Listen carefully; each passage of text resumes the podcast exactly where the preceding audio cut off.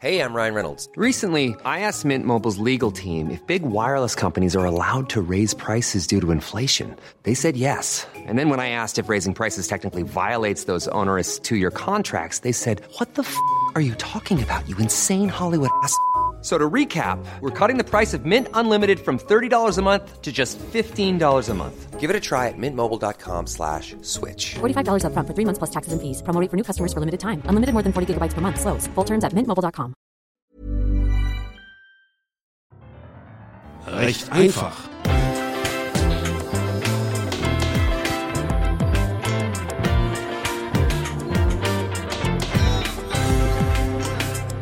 Juristische Antworten in der Corona-Krise mit Frau Prof. Dr. Martina Merker.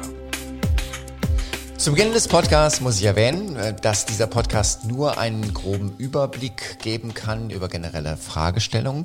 Das ersetzt natürlich in keinem Fall eine Rechtsberatung im Einzelfall und klar ist auch, dass wir keine Haftung für den Inhalt der Sendung übernehmen. So, das sage ich immer am Anfang. Äh, Dann sage ich guten Tag. Mein Name ist Markus Dresen. Jetzt komme ich zu dem Teil, der mir wirklich Spaß macht. Ich begrüße nämlich übers Internet Frau Professor Dr. Martina Merker von der HTW in Berlin. Corona-Woche 7. Das erlaubt es immer noch nicht, dass wir beide zusammen in einem Studio stehen. Das wird aber irgendwann auch mal wieder sein. Na, hoffentlich. Ja. Hallo. Hallo. Ähm, wir haben uns in der letzten Woche ähm, dazu entschieden, dass wir in dieser Woche so mal dieses ganze Nachbarschaftsthema, ähm, es gibt ja immer wieder ähm, äh, Schlagzeilen, komme ich gleich auch in den Fragen zu, ähm, dass wir das mal gucken, was das auch für rechtliche Relevanz hat, gerade auch jetzt in der Krise mit Corona. Genau. Ähm, es gibt eine Fülle an Regeln, also unabhängig auch von Corona, äh, was man als Nachbar nicht darf. Ähm, also nicht ständig Partys feiern. Die Tochter meiner Freundin wissen ein Lied darüber zu singen. Äh, keine Bäume über die Grenze wachsen zu lassen, was dann zum Krieg führen kann. Es gibt auch Hygienevorschriften oder beziehungsweise gibt es auch Hygienevorschriften, weil das wäre ja jetzt relevant. Also jetzt ganz konkret könnte ich zum Beispiel darauf bestehen, dass meine Nachbarin eine Maske trägt im Hausflur. Ja, da muss ich jetzt auch erstmal noch so ein bisschen ausholen. Ähm, es, wie immer. Ja. ähm, grundsätzlich sind bei derartigen Fragestellungen verschiedene Rechtsverhältnisse und damit auch verschiedene Rechtsgebiete voneinander zu unterscheiden. Also wenn wir uns jetzt hier im Mietrecht bewegen, dann wird das Verhältnis zwischen dem Mieter und dem Vermieter grundsätzlich durch den Mietvertrag als wieder zivilrechtlicher Vertrag nach 535 BGB geregelt. Ähm, Das Verhältnis der Nachbarn untereinander kann höchstens indirekt über mietrechtliche Vorschriften bestimmt werden. Nämlich wenn das Fehlverhalten der Nachbarn sich in einer Art und Weise darstellt, dass die Mietsache bzw.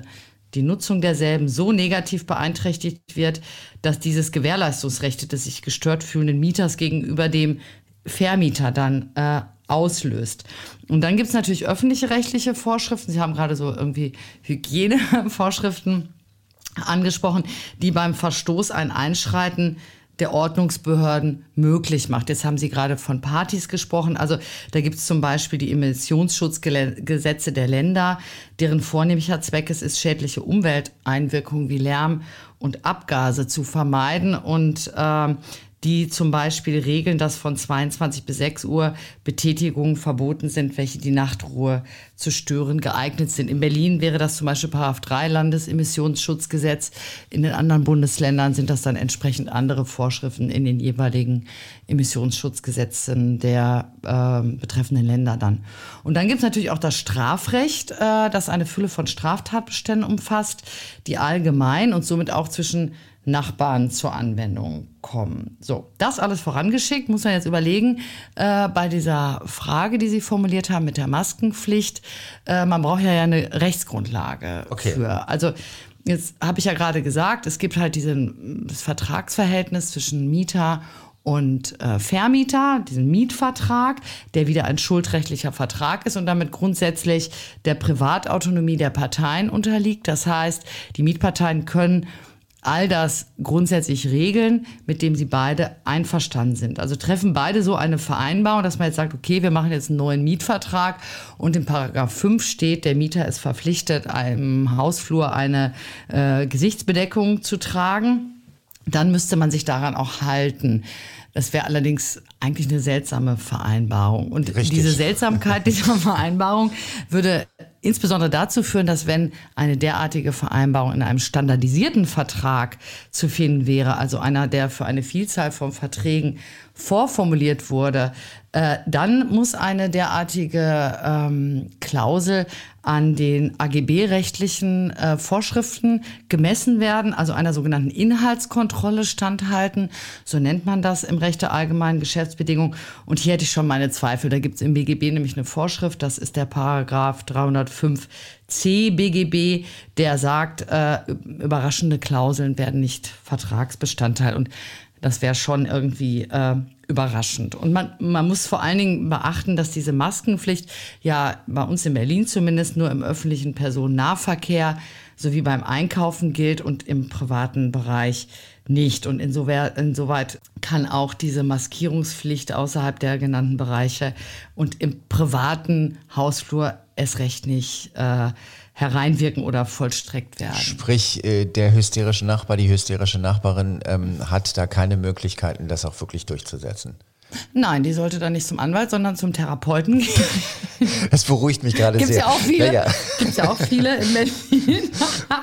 Aber allerdings, ich meine, lebt jetzt in der häuslichen Gemeinschaft ein besonders äh, gefährdeter Nachbar, so ist es schon ein Gebot der Nächstenliebe und Wertschätzung, da Rücksicht zu nehmen. Das ist allerdings nicht justiziabel und man muss grundsätzlich auch bedenken, dass Menschen, die besonders gefährdet sind, erst einmal verantwortlich sind, sich selbst zu schützen. Ähm, jetzt habe ich aber eine Hausgemeinschaft und ich bin netter Nachbar, ich möchte niemand anschwärzen, äh, ich möchte auch niemand anstecken. Jetzt helfe ich meiner alten Nachbarin, weil ich für die einkaufen gehe. Die Dame wird aber jetzt durch mich infiziert, weil ich infiziert bin, ohne dass ich das weiß. Habe ich mich jetzt strafbar gemacht damit? Beim Strafrecht und bei der Erfüllung von Straftatbeständen ist es grundsätzlich so, dass man ähm, subjektiv dem Täter, der Täterin äh, Vorsatz oder Fahrlässigkeit äh, vorwerfen und dann auch nachweisen muss. Ähm, Vorsatz, sage ich mal, scheidet ja aus. Ähm, weil, ja, ich gehe einfach mal davon aus, dass der Nachbar, der der Nachbarin hilft, äh, keine, nicht, sag ich mal, ähm, bewusst und gewollt die anstecken will. Ähm, es gibt aber natürlich auch die fahrlässige Körperverletzung, die ist in 230 Strafgesetzbuch äh, geregelt und Körperverletzung ist auch eine Gesundheitsbeschädigung. Also da wird äh, differenziert. Eine Gesundheitsbeschädigung ist jedes Hervorrufen oder Steigern eines vom normalen Zustand der körperlichen Funktion nachteilig abweichenden pathologischen Zustandes. Gleichgültig auf welche Art und Weise er verursacht wird und ob das Opfer dabei Schmerzen empfindet. So, jetzt könnte man überlegen, ist das eine, ist das eine äh, Gesundheitsbeeinträchtigung? Nun gibt es zu der Ansteckung mit äh, Corona noch keine Rechtsprechung. Und der Vergleich mit äh, einer Ansteckung äh, mit AIDS durch ungeschützten Geschlechtsverkehr, der hinkt hier auch. Also äh, abgesehen davon müsste man sagen, eine fahrlässige Körperverletzung, wie gesagt, erfordert Fahrlässigkeit im Sinne von Paragraph 15 Strafgesetzbuch. Und fahrlässig handelt, wer entweder die Sorgfalt außer Acht lässt, zu der er nach den Umständen und seinen persönlichen Verhältnissen verpflichtet und fähig ist und deshalb die Tatbestandsverwirklichung nicht erkennt oder wer die Tatbestandsverwirklichung für möglich hält, jedoch pflichtwidrig und vorwerfbar im Vertrauen darauf handelt, dass sie nicht eintreten werde. Also das heißt, man müsste schon mi- zumindest wissen, dass man äh, selber äh, Corona infiziert ist und äh, gleichwohl dann Sozialkontakte ähm, aufsuchen. Äh, wer gar nicht weiß, dass er Corona hat, der kann auch nicht fahrlässig handeln. Okay. Und äh, ich finde es insofern ganz wichtig und deshalb toll, dass Sie das gefragt haben. Ähm, Gerade in den Zeiten, wo Menschen ja nachgrad pathologisch, hysterisch teilweise agieren, äh, finde ich ganz wichtig mal zu sagen, dass das Menschsein an sich weder strafbar noch vorwerfbar ist und nicht jeder Mensch generell ein Gefahrenpotenzial in sich trägt. Ähm, und wer aber weiß, dass er äh, zur Quarantäne verpflichtet ist, der muss die halt auch einhalten. Und die Quarantäneregelung heißt auch, dass ich wirklich dann zu Hause bleiben muss. Genau, in den eigenen vier Wänden. Und da muss man eben seine Versorgung anderweitig äh, organisieren. Da gibt es ja genug Stellen, die dann helfen, die einkaufen und so weiter. Okay. Ähm, die Nachbarn. Und was, was vielleicht ja. noch wichtig ist, Entschuldigung, äh, fahrlässige Körperverletzung wird sowieso dann generell auch nur auf Strafantrag hin äh, verfolgt. Das heißt, die Nachbarin, äh, die arme, kranke Nachbarin müsste sich dann auch wirklich, ähm, müsste mich anzeigen und müsste sagen, das war böse, dass du das getan hast. Ja, genau. Und dann müsste Ihnen nachgewiesen werden, dass die, die konkrete Infektion bei der Nachbarin auch durch Sie hervorgerufen wurde. Also das ist alles sehr kompliziert. Äh, nicht wirklich ein Fall für die Juristen. ähm, Nein, hoffe ich. ähm, es gibt aber jetzt auch immer wieder äh, öfter Meldungen von Nachbarn, die andere anschwärzen. Also, dass Gäste da sind, weil man sieht irgendwie ein Auto vor der Tür stehen, was äh, kein ortsübliches äh, Nummernschild hat. Also Wir feiern hier eine Party und du bist nicht dabei. Richtig, genau. Und äh, also das Anschwärzen heißt dann mehr oder weniger, die Menschen halten sich nicht an die eingeschränkten Kontaktregeln. Ähm, was ist die Grundlage dafür, beziehungsweise gibt es überhaupt eine Grundlage dafür? Äh, nee, also es gibt zum Glück keine äh, Anschwärzungsverpflichtung oder dergleichen. Ja. Äh, verpetzen, anschwärzen, dafür gibt es keine Rechtsgrundlage und erst recht keine Verpflichtung, zum Glück. Ja. Wenn das so wäre, müssten wir uns tatsächlich fragen, in welchem Land wir gerade eben leben. Es gibt eine Verpflichtung der Ordnungsbehörden, äh, wenn entsprechende Anzeige erfolgt ist, dann auch einzugreifen.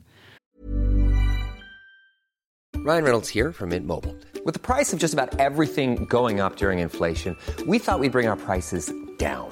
So to help us, we brought in a reverse auctioneer, which is apparently a thing. Mint Mobile unlimited premium wireless. Ready to get 30, 30, bit to get 30, bit to get 20, 20, 20, bit to get 20, 20, bit to get 15, 15, 15, 15 just 15 bucks a month. So, Give it a try at mintmobile.com slash switch.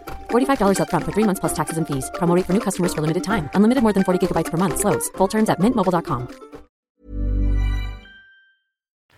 Und die, die ähm, Ordnungsbehörden würden dann, äh, die Grundlage ist ja das Infektionsschutzgesetz, Ja. die würden dann entsprechend ähm, Ordnungsmaßnahmen dann verhängen. Also faktisch ist es ja auch noch so. Es gibt zwar jetzt die gelockerten Regeln, ähm, aber faktisch ist es ja noch so, dass es Kontaktregeln gibt. Äh, faktisch ist es noch so, dass man ähm, nicht wirklich frei entscheiden kann, ich lade jetzt 20 Leute ein, das darf man noch nicht. Ähm, es geht um fünf Leute. Ähm, äh, also es gibt diese Grundlage und die Polizei müsste dann auch wirklich ausrücken, müsste dann auch wirklich Strafen erlassen. Die Rechtsgrundlage für ein Einschreiten der Ordnungsbehörden liefert das Infektionsschutzgesetz. Und Zweck des Gesetzes ist es nicht nur Corona, das ist ja jetzt erstmal so Ja. bekannt geworden, das gibt es ja schon länger, das Ja, ist ja. ja jetzt kein Corona-Gesetz, sondern äh, nach Paragraph 1 des äh, Gesetzes generell übertragbare Krankheiten, äh, übertragbaren Krankheiten bei Menschen vorzubeugen, Infektionen frühzeitig zu erkennen und ihre Weiterverbreitung zu verhindern. Ich habe da mal natürlich reingelesen, also intensiver reingelesen in Vorbereitung auf diese Sendung. Und da fühlt man sich schon ganz krank, wenn man den Katalog dieser Krankheiten da liest. Dann fühlt sich schrecklich, ja. Das Infektionsschutzgesetz ist aber dem öffentlichen Recht zuzuordnen und ermächtigt die zuständigen Ordnungsbehörden zum Einschreiten bei bestimmten Verstößen. Und das ist jetzt nochmal wichtig äh, auf Ihre Ausgangsfrage bezogen. Das ist keine ähm, Ermächtigungsgrundlage oder Handlungsbefugnis äh, zwischen Privatpersonen. Es gibt dort im Infektionsschutzgesetz zwar in Paragraph 8 eine enumerative Aufzählung der meldepflichtigen Personen. Damit sind aber nicht die Nachbarn gemeint, die unbedingt Meldungen machen wollen, sondern entsprechende Berufsgruppen, die die Krankheit diagnostizieren, also Ärzte, Tierärzte und so weiter. Ähm, und jetzt für Berlin gesprochen und auch für die anderen Bundesländer, das äh, Infektionsschutzgesetz ermächtigt halt die Länder, entsprechende Verordnung zu erlassen. Und in der entsprechenden Berliner Verordnung der SARS-CoV-2-Eindämmungsmaßnahmenverordnung, das ist immer ein toller Name, da ist beispielsweise in Paragraph 1 normiert, jede Person hat die physisch-sozialen Kontakte zu anderen Menschen auf ein absolutes nötiges Minimum zu reduzieren. Bei Kontakten im Sinne von Satz 1 ist ein Mindestabstand von 1,5 Metern einzuhalten, soweit diese Umstände das zulassen. Satz 1 und 2 gelten nicht für Ehe- und Lebenspartnerinnen und Partner und Angehörige des eigenen Haushalts sowie für Personen, für die ein Sorge- und Umgangsrecht besteht. So, und jetzt so wieder zu den privaten Veranstaltungen. Die sind nur mit maximal einer haushaltsfremden Person erlaubt. Und größere Veranstaltungen mit bis zu maximal 20 Personen sind nur aus zwingendem Grund erlaubt und unter Auferlegung weiterer Maßnahmen. Da müsste man dann praktisch so ein Register führen der äh, Gäste mit äh, Anschrift und so weiter. Und das sind zum Beispiel Trauung, äh, Sterbebegleitung und äh, Trauerfeiern. Also wir sagen, normale Gartenparty ist verboten. Und die Bußgelder, die sind auch entsprechend hoch und empfindlich, also bis zu 25.000 äh, Euro. Und Das- Einschreiten der Ordnungsbehörden setzt halt eine Kenntnis voraus und die Kenntnis kann die Ordnungsbehörde möglicherweise durch den sehr sympathisch verpetzenden Nachbarn erlangen. Ähm, das finde ich aber trotzdem nochmal wichtig zu unterstreichen. Also das ist ja auch immer noch so. Also obwohl die Sachen ähm, jetzt gelockert worden sind, gibt es immer noch diese Kontakteinschränkungen. und äh, eine Gartenparty mit 20 Leuten, wenn man jetzt irgendwie sagt, normalerweise würde ich 100 einladen, aber Corona sei es gedankt nur 20. Ähm, diese Entschuldigung mag vielleicht privat funktionieren, aber würde jetzt in einem Fall der Fälle, wenn die Polizei kommt, nicht ähm, äh, greifen, oder? Außer da stirbt spontan einer und alle anderen sind Sterbebegleiter. Dann, dann ja, sonst nein. Okay. Das, äh, das, das ändert sich ja jetzt auch irgendwie äh, permanent. Also ständig gibt es ja neue Meldungen, aber meines Wissens äh, ist das derzeit noch nicht erlaubt. Okay. Ähm, jetzt könnte man die Perspektive, auch wenn es mir schwer, schwer fällt, äh, des Anschwärzens ja auch mal sehen, ähm, also ein bisschen positiver sehen. Wenn ich jetzt zum Beispiel mitkriege, meine Nachbarin feiert halt ständig Partys, auch wenn es nur 20 Leute sind, ähm, unterminiert damit also sämtliche Regeln, die offensichtlich ja auch geholfen haben. Ähm, gibt es dann vielleicht sogar so etwas wie eine Bürgerpflicht, also solches Verhalten zu melden? Nein, zum Glück nicht. Kann ich nur sagen. Man muss nicht die Nachbarn äh, bespitzeln und gucken und dann irgendwelche Anzeigen machen oder so. Also nein, Also zum Glück nicht. Frau Professor Merker, jetzt, jetzt wäre dann der, der Moment dann auch gekommen zu sagen, ähm, Mediation. Gehen Sie Ja. zum Nachbarn. Genau, genau. Einfach den Nachbarn mit einladen, dann hat sich das nicht mal erledigt. Nein, man, äh, jetzt Scherz beiseite, man Ja. muss und sollte sich daran halten. Ob man aber bei Verstößen äh, in der Nachbarschaft äh, da die Ordnungsbehörden bemüht oder nicht, muss man selber entscheiden. Es gibt keine rechtliche Verpflichtung. Es, äh, es wundert einen manchmal, also ich habe natürlich auch mich vorher mit dem Thema beschäftigt, was man dann so für Artikel liest, was so alles passiert. Ich habe nämlich auch Berichte gelesen, dass sich ganze Nachbarschaften gegen eine äh, Covid-19-Klinik in der Nachbarschaft wehren wollten. Das müsste doch eigentlich auch im Infektionsschutzgesetz äh, geregelt sein, Dass Nachbarn sich beschweren dürfen oder dass Nein. entsprechende Kliniken eingerichtet werden. dass die können. eingerichtet werden dürfen, obwohl sich Nachbarn beschweren. Also meistens ist es ja so, dass die äh, Nachbarn sich erst beschweren, wenn von dem Vorhaben irgendwie äh, Kenntnis erlangt wird. Jetzt muss man sich überlegen, also es dient ja auch der äh, Prävention, der Ausbreitung der Krankheit und auch der, äh, sag ich mal, ähm, ja, der letztlich allgemeine Gesundheitsvorsorge, äh,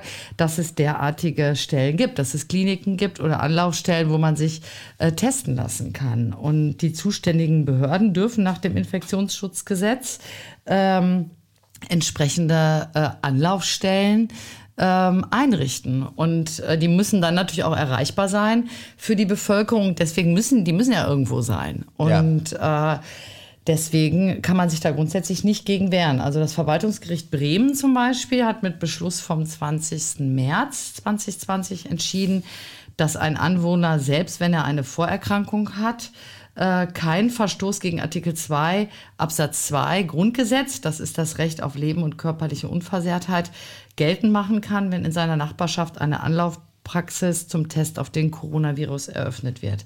Dies gilt zumindest dann, wenn die handelnden Behörden ausreichende Maßnahmen ergreifen, um eine Infektionsgefahr für äh, die Anwohner zu minimieren und derselbigen zu begegnen. Und dann ist den Anwohnern auch zuzumuten, äh, ein eine äh, Ansteckung oder eine Gefährdung durch eigenes Verhalten einzudämmen. Das heißt, man kann ja, wenn man sieht, da steht eine Schlange von Menschen, die sich testen lassen möchte, da entsprechend äh, äh, weitläufig einen Bogen fahren oder laufen. Und äh, wenn man zur Arbeit muss, dann ja, muss man halt eben zusehen, wie man da gefährdungsfrei dran vorbeikommt. Und ansonsten, wenn man ganz große Angst hat, muss man halt seinen Tagesrhythmus so ähm, organisieren, dass man da, dass es da keine Kollisionen gibt. Aber man hat kein Recht, ähm, solche, muss man ja auch mal ganz laut sagen, sehr nützlichen Einrichtungen ähm, jetzt äh, zu verhindern, weil man das. Nein. Gut. Nein, hat, hat man nicht, weil derartige Kliniken zur Gefahrenabwehr gehören. Und die Gefahrenabwehr dient halt der Allgemeinheit. Und das äh, Interesse, was geltend gemacht wird, ist ja meistens ein einzelnes Interesse. Und da muss man abwägen. Und da kann ich nur sagen, im Zweifel gehen die Interessen der Allgemeinheit den Interessen Einzelner vor. Und das ist ja auch gut so. Ähm, Richtig. Wir haben uns darauf verabredet, äh, weil Frau Professor Merker eine Menge zu tun hat. Ich meine, man denkt immer so Homeoffice, Füße hoch und alles ist schön. Ja, Ähm, das wäre schön, wenn das, so wäre. wäre sehr schön, aber es gibt eine Menge ähm, Hausarbeiten, die Sie korrigieren müssen, haben Sie mir ja, erzählt. und ein neues Buchprojekt auch noch. Insofern, wir werden jetzt für ein bis zwei Wochen ähm, pausieren. Und äh, das ist aber auch ganz gut, weil gerade die Situation ja auch so ein bisschen offen ist. Ähm, wir Ja. werden jetzt einfach mal sehen, was so sich alles entwickelt. Ähm, kommt eine zweite Welle? Werden dadurch neue Maßnahmen möglich? Wie muss man die durchsetzen? Kann man die durchsetzen? Also die Fragen entstehen quasi live und wir freuen uns auf in zwei bis drei Wochen. Ja, das tun wir. Da freue ich mich auch wieder drauf. Bis dann. Bis dann. Tschüss. Recht einfach.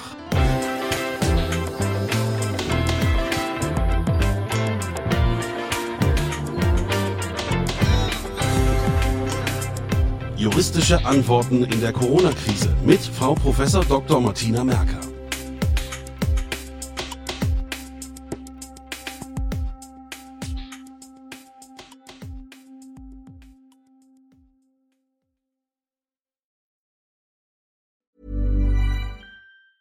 Planning for your next trip?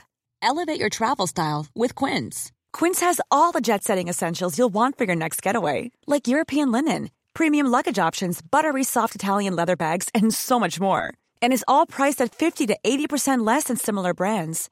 Plus, Quince only works with factories that use safe and ethical manufacturing practices.